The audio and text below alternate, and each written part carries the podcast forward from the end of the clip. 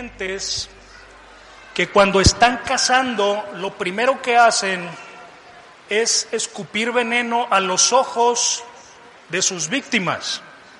Hay un tipo de serpiente, un tipo de cobra que se llama la cobra escupidora, justamente, que cuando está frente a una presa arroja de sus colmillos el veneno y hiere los ojos, hiere la visión, primero hiere la visión de su presa. ¿Y esto por qué lo hace? Cuando arroja veneno a los ojos de su presa, lo que provoca es que la presa, al estar ciega y no saber a dónde va, no tener sentido de dirección o no tener rumbo, lo que hace la presa es se paraliza. Y la serpiente, la cobra, puede atacarla con mayor facilidad una vez que ha dañado la visión de su presa. El libro de Apocalipsis capítulo 20, verso 2 dice, le llama al diablo o a nuestro enemigo espiritual eterno, le llama la serpiente antigua.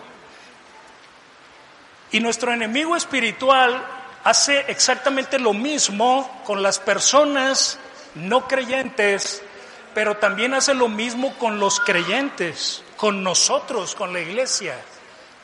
¿Qué es lo que hace con nosotros para paralizarnos, para inmovilizarnos, para que no tengamos sentido de dirección y Él nos pueda apresar de una manera más fácil? ¿Sabe usted lo que hace con nosotros? Daña la visión también, daña la visión espiritual.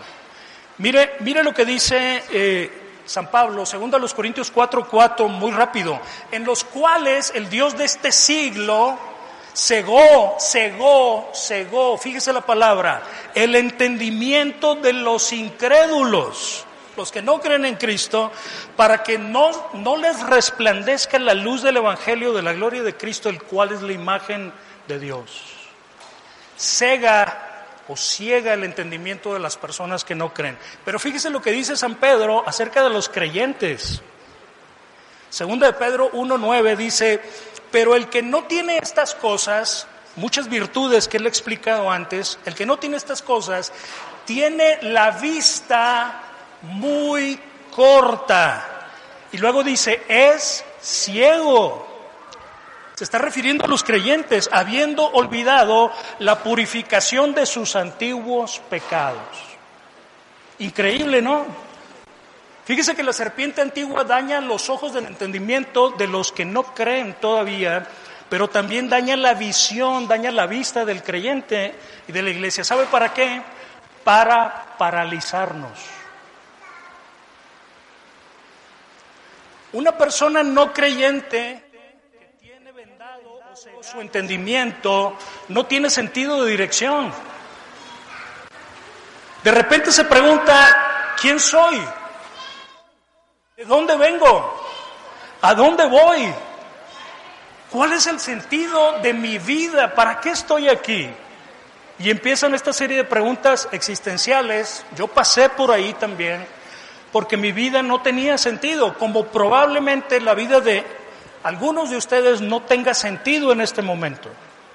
No tiene sentido de dirección.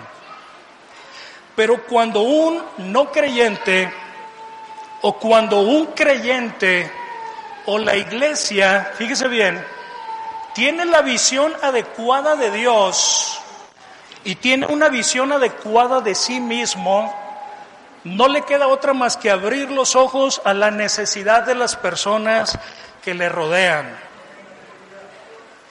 Y el pasaje que vamos a leer, a continuación yo se lo voy a leer aquí, es un pasaje muy conocido en donde vamos a encontrar a un hombre que tuvo una visión que es la misma visión que usted y yo debemos tener.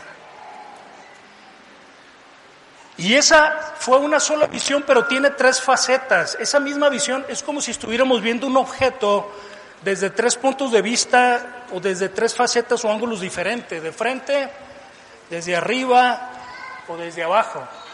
Pero es una sola visión la que tiene este, este hombre con tres facetas diferentes.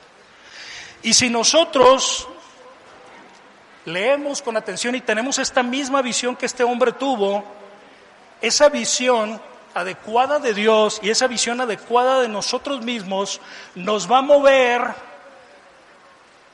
a ayudar a los demás en su necesidad. El pasaje es Isaías capítulo 6, versículos del 1 al 8. Escuche con atención.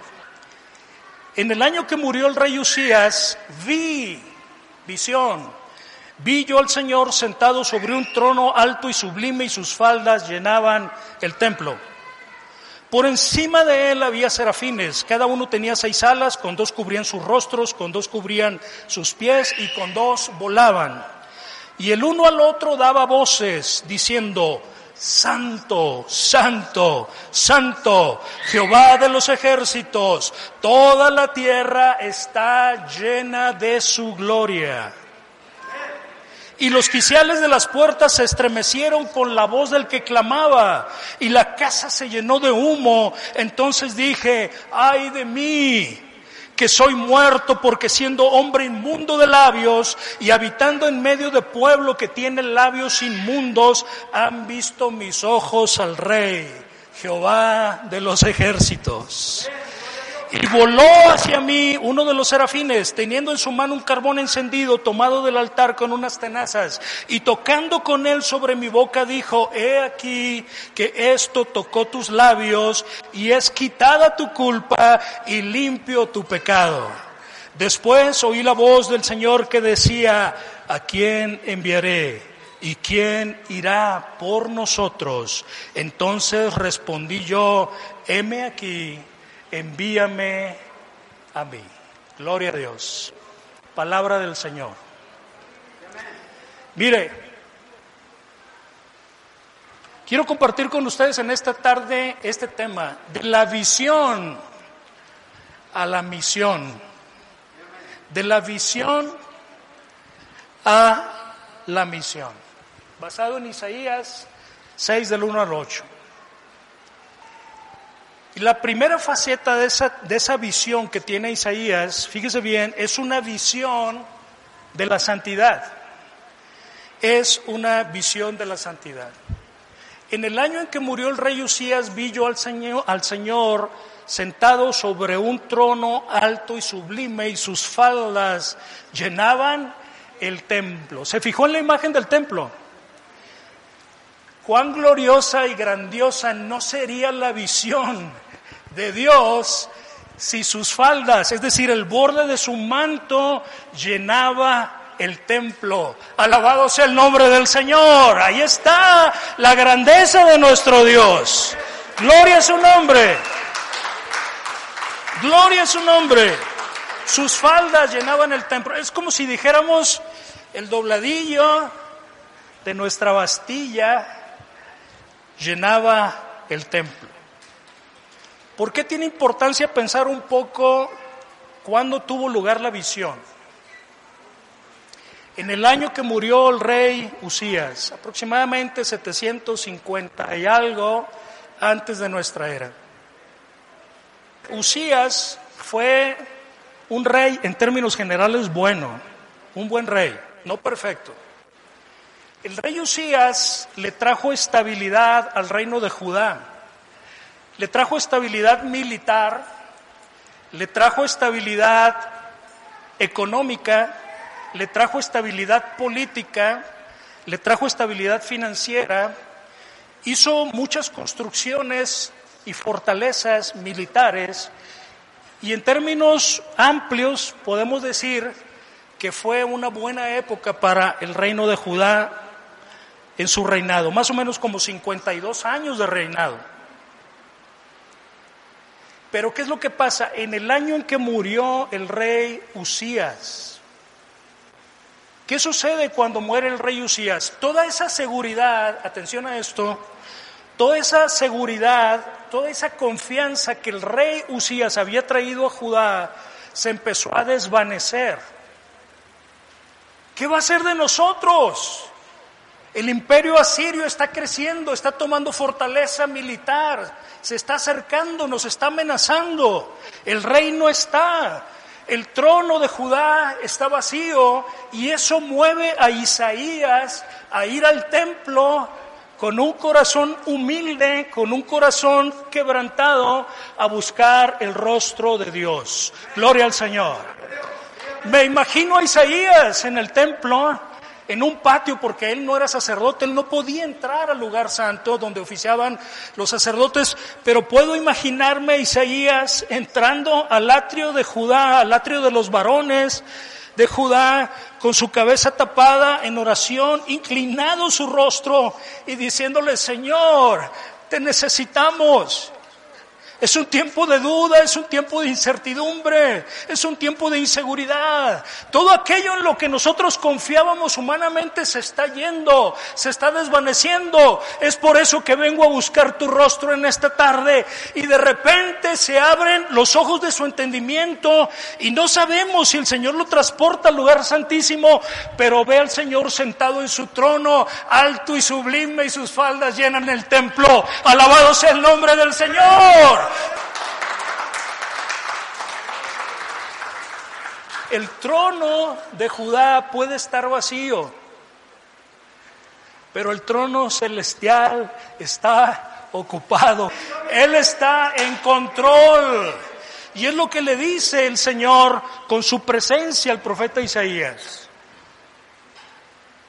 Esto es lo que yo necesito. Lo que yo necesito es un corazón humilde, un corazón quebrado, un corazón que reconoce su necesidad y entonces me voy a manifestar a Él o me voy a manifestar a ella en toda mi grandeza y mi santidad. Por cierto, quiero decirle algo. ¿Sabe usted a quién vio Isaías sentado en ese trono? A Jesús según el Evangelio de Juan capítulo 12, verso 41. Fue Jesús el que estaba sentado ahí en el trono, bendito sea el nombre del Señor. Ese fue el tiempo en que Isaías vio la gloria, la grandeza y la santidad de Dios. Miren la experiencia, amigos, iglesia, la experiencia nos enseña que el ser humano, todos nosotros, tanto inconversos como convertidos, aprendemos mejor a buscar a Dios cuando estamos en necesidad, cuando estamos quebrantados. Mientras usted y yo seguimos confiando en una cuenta de banco, mientras usted y yo seguimos confiando en que tenemos un buen empleo, Mientras usted y yo sigamos confiando en que tenemos buenas relaciones, tenemos amigos influyentes, lo que usted guste y mande, pensamos muy poco en Dios. ¿Qué es lo que nos sucede? Cuando entramos en crisis en nuestra vida, por regla general, es cuando los seres humanos empezamos a reaccionar y empezamos a levantar nuestros ojos y empezamos a preguntar, ¿Dónde estás? Y ese es el mejor momento para buscar a Dios porque justamente es cuando Dios se manifiesta, cuando una persona reconoce su necesidad espiritual. Es decir, cuando nos vemos pequeños tal cual somos, Él se muestra grande tal cual es. Lucas 14:11, muy sencillo, son palabras de Él porque cualquiera que se enaltece será humillado, y el que se humilla será enaltecido. Segundo de Crónicas 7:14, si se humillare mi pueblo, sobre el cual mi nombre es invocado, y oraren y buscaren mi rostro, y se convirtieren de sus malos caminos, entonces, ese es el momento, entonces yo oiré desde los cielos y perdonaré sus pecados y sanaré su tierra. Alabado sea el nombre del Señor. Si se humillare mi pueblo.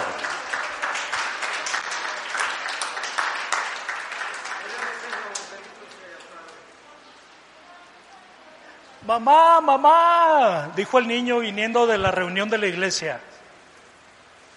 Mamá, mamá, don fulano de tal como que se quiere convertir. Yo lo vi hoy en la reunión en la iglesia como que quiere buscar a Dios, como que quiere encontrar descanso y quiere encontrar paz con el Señor. Dice el niño más o menos como de 10 años. Y le dice, pero ¿sabes qué, mamá?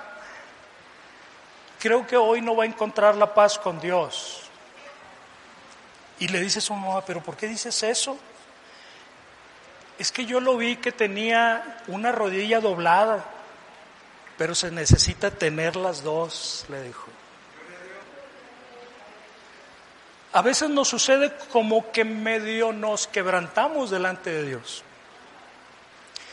Como que rendimos una parte de nuestra vida, ¿no es cierto? A mí me pasó y me sigue pasando.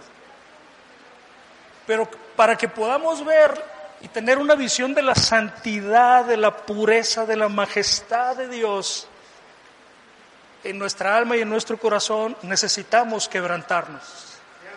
Necesitamos venir reconociendo nuestra necesidad delante de Él como lo hizo Isaías. Señor, todo aquello en lo que yo confiaba se ha ido. Solo me quedas tú. Y por eso vengo a buscarte. Bendito sea el nombre del Señor. Gloria a Dios.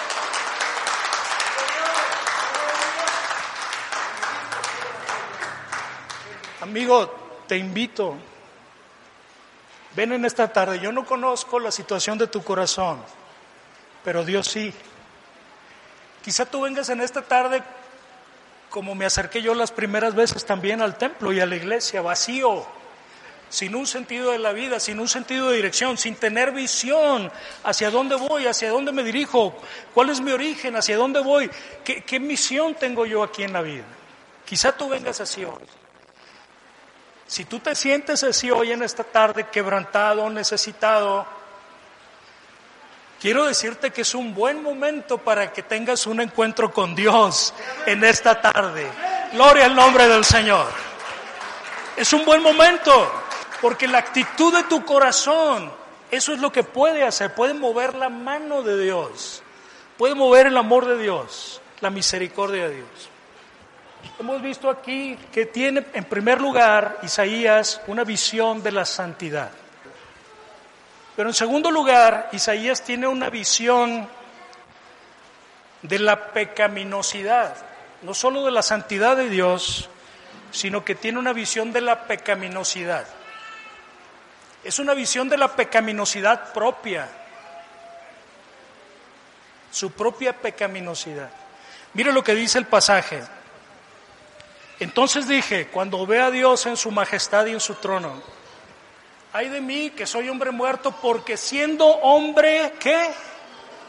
Inmundo de labios y habitando en medio de pueblo que tiene labios inmundos, han visto mis ojos al Rey Jehová de los ejércitos. Una visión de la pecaminosidad propia Cuando él ve la visión de la santidad de Dios, no, no puede menos que ver su interior, hermanos. Ve a Dios en su santidad y no puede menos que verse a sí mismo en su interior, su condición delante de la grandeza, majestad y santidad de Dios. Isaías no tuvo la visión porque era santo, sino porque tenía necesidad de santidad, tenía necesidad de purificación. Es decir, no tuvo aquella gloriosa revelación de la majestad de Dios porque era santo, debido a su santidad, debido a sus obras o a que se portaba bien. No, déjenme decirle algo, Isaías era una de las personas, si no es la que más moral o más decente en Judá, era una de las personas más morales y decentes de Judá, de su sociedad. Pero cuando ve la santidad de Dios, hermanos, insisto, no puede menos que ver su propia necesidad, su propia oscuridad.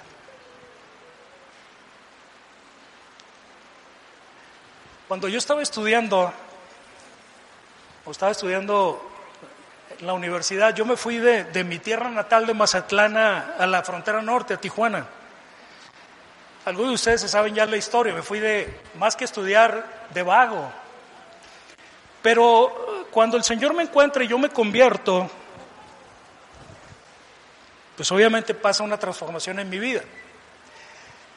Y rentábamos una pequeña habitación, un compañero de mi salón y yo, una habitación pequeña, yo dormía en un pedazo de alfombra en el piso en ese tiempo, y, los fines de semana acostumbramos a limpiar, acostumbramos a lavar la ropa en el lavadero ese de piedra, no había lavadora, y, y limpiábamos el cuarto, ¿verdad? Uno barría y el otro trapeaba.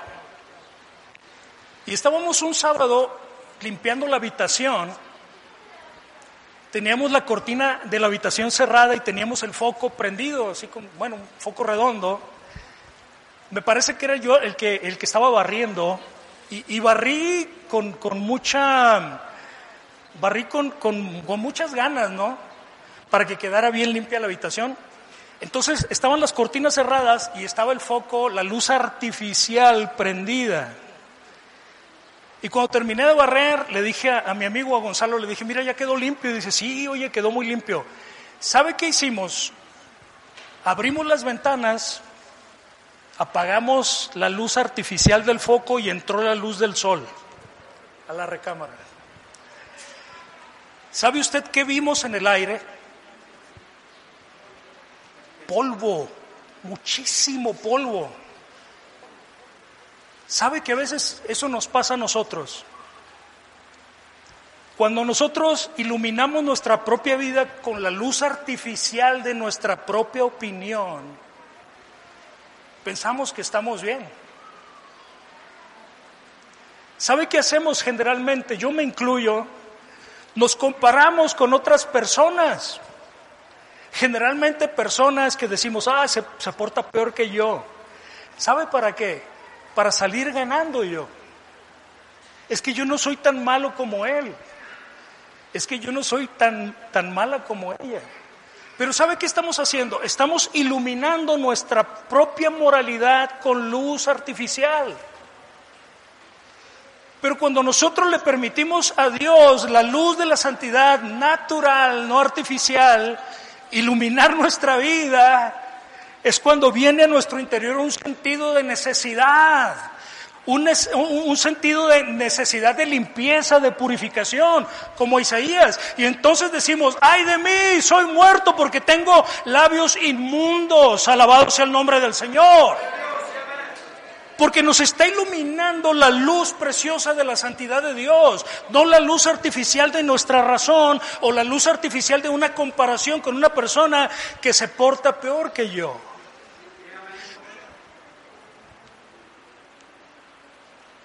Cuando sucede esto con Isaías y que él reconoce sus manchas y su pecado, soy hombre inmundo de labios. Recuerde usted las palabras de Jesús cuando dijo, ¿cómo pueden ustedes hablar lo bueno siendo malos? Mateo 12, 34. Porque de la abundancia del corazón habla la boca. O sea, si Isaías está reconociendo impureza en sus labios, está reconociendo que impureza interior, porque de la abundancia del corazón habla la boca. Hay algo muy hermoso que pasa cuando Isaías reconoce su maldad. Cuando él dice, soy hombre inmundo de labios, un serafín que rodeaba el trono de Dios, seraf quiere decir fuego o arder, imagínense los, los serafines alrededor del trono de Dios tapándose los ojos porque no podían ver la, la santidad de Dios, un serafín toma unas tenazas y va al altar. No dice qué altar, yo me atrevo a pensar que no era el altar del incienso, sino que era el altar de bronce porque ahí se derramaba todos los días, en la mañana y en la tarde, la sangre de un cordero para el perdón de los pecados. Gloria al Señor.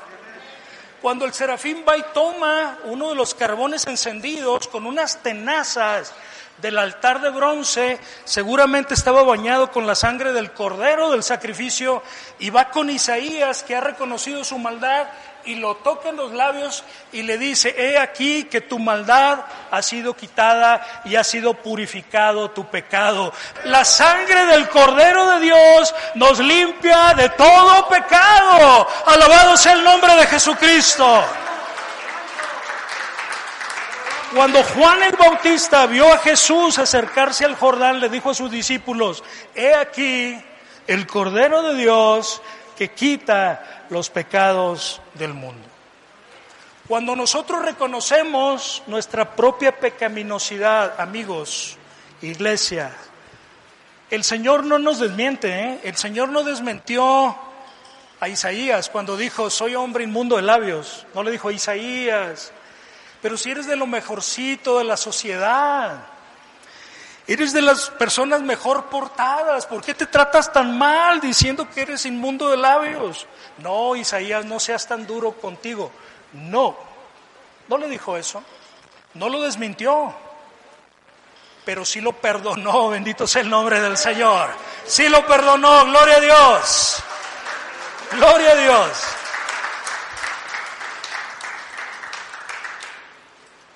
Ese mismo perdón, amigo, amiga, iglesia, está disponible para nosotros hoy. Si alguno dice que no ha pecado, le hace a él mentiroso. Y la verdad no está en él. Pero si reconocemos nuestros pecados, Él es fiel y justo para perdonar nuestros pecados y limpiarnos de toda maldad. El Salmo 32, verso 5.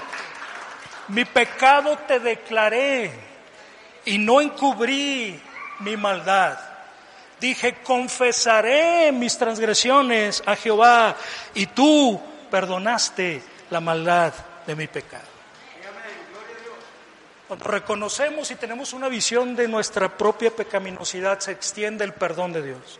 Ojalá y tú lo puedas hacer o lo podamos hacer en esta tarde.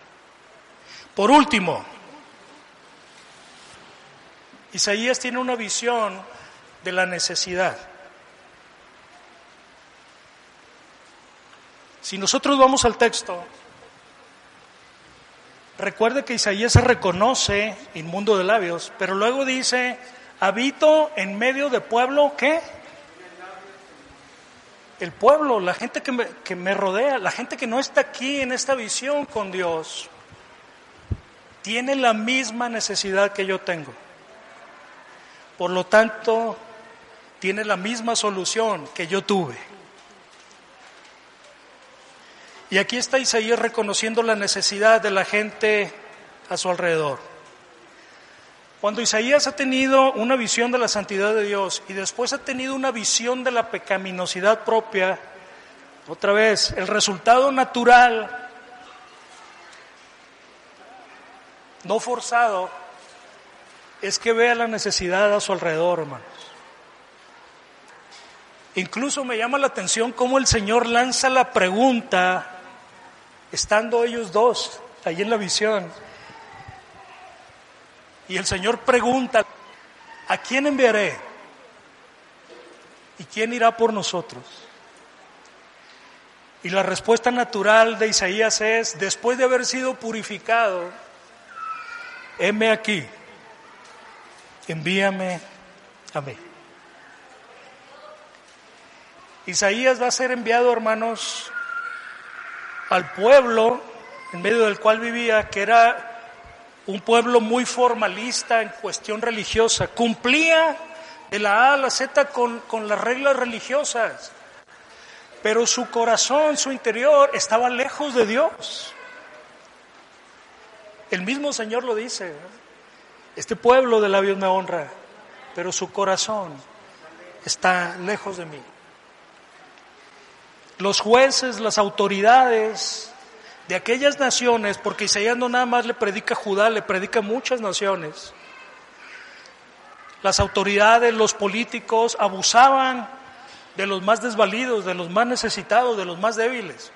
Recibían sobornos y daban una sentencia injusta que caía sobre las viudas, sobre los huérfanos y sobre los pobres. A esa gente fue enviada Isaías, gloria al Señor. De manera natural, de manera espontánea. Tenemos la misma necesidad que había alrededor de Isaías en aquel tiempo, hermanos. Vivimos en medio de una cultura y en medio de una sociedad que cumple con reglas religiosas, pero que en su vida diaria está lejos de Dios con su comportamiento moral, con su comportamiento ético. Estamos rodeados de personas que van ciertas fechas, tales y cuales días, a, a, determinado templo, no quiero yo saber a cuál, y salen pensando que están bien delante de Dios, pero con su conducta diaria niegan esa supuesta relación con Dios, porque su conducta moral no corresponde a la voluntad de Dios. A ese tipo de personas que nos rodean somos enviados, pero necesitamos tener una visión adecuada de Dios, una visión adecuada de la pecaminosidad propia, para que podamos tener una visión adecuada de la necesidad que hay alrededor de nosotros. Termino con esto.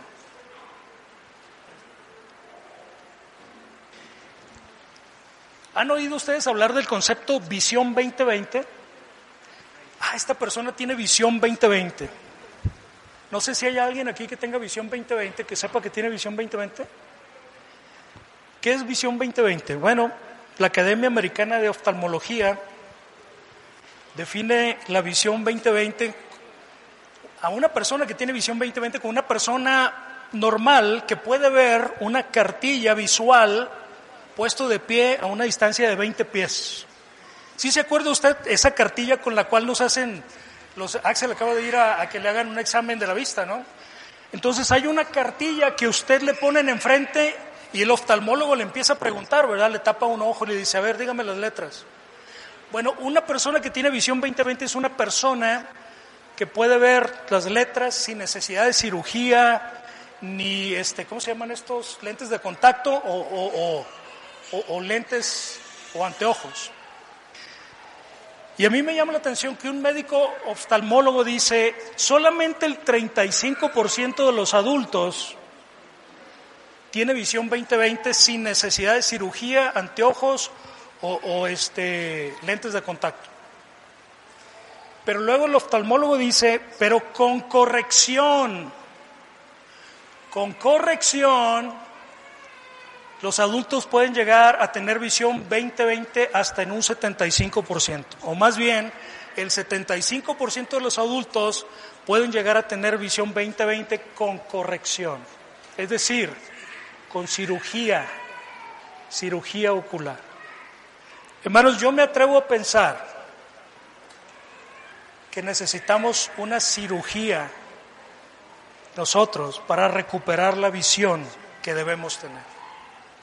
Yo creo que la visión de nosotros como creyentes debiera ser la visión de los primeros creyentes, de la primera generación de creyentes aquellos que de manera natural, iglesia, iban contando la historia de Jesús y la historia de cómo Jesús había cambiado sus vidas en el trabajo, en el barrio, con la familia, con los amigos. Esa era la visión de los primeros cristianos. Y creo yo que debemos recuperar esa visión, pero necesitamos corrección en esa visión. Una especie de operación en nuestra visión. Y esa corrección de la visión, creo yo, que consiste en que tengamos una visión parecida a la que tuvo el profeta, en tres facetas, es decir, tener una visión de la majestad, de la santidad, de la gloria de Dios, y tener una visión de nuestra propia pecaminosidad. Y es ahí cuando Dios nos ofrece el perdón y la purificación de nuestras faltas y pecados por la sangre de Cristo. Y de manera natural y espontánea empezamos a ver a nuestro alrededor, sin ser forzada esa visión de la necesidad de las personas que nos rodean. Amigo, amiga que hoy estás con nosotros, nuevamente te digo, no sé la condición de tu corazón. Yo no lo sé, no sé cómo te sientas tú. Pero déjame decirte que Dios sí sabe cómo te sientes y la, y la necesidad que estás teniendo en tu propia alma y en tu propio corazón de respuestas profundas, veraces y sólidas. Quiero decirte algo, esa es la mejor actitud que puedes tener en esta tarde, porque el que se humilla será enaltecido. Podemos darle una ofrenda de palmas al Señor. Por lo que Él ha hecho por nosotros en la cruz del Calvario. El Dios hecho hombre derramó su sangre por usted y por mí para darnos una visión, para darnos un sentido de la vida, un sentido de dirección. Operar nuestra visión, darnos una nueva visión y mandarnos a una misión. Puestos de pie, por favor, hermanos y amigos.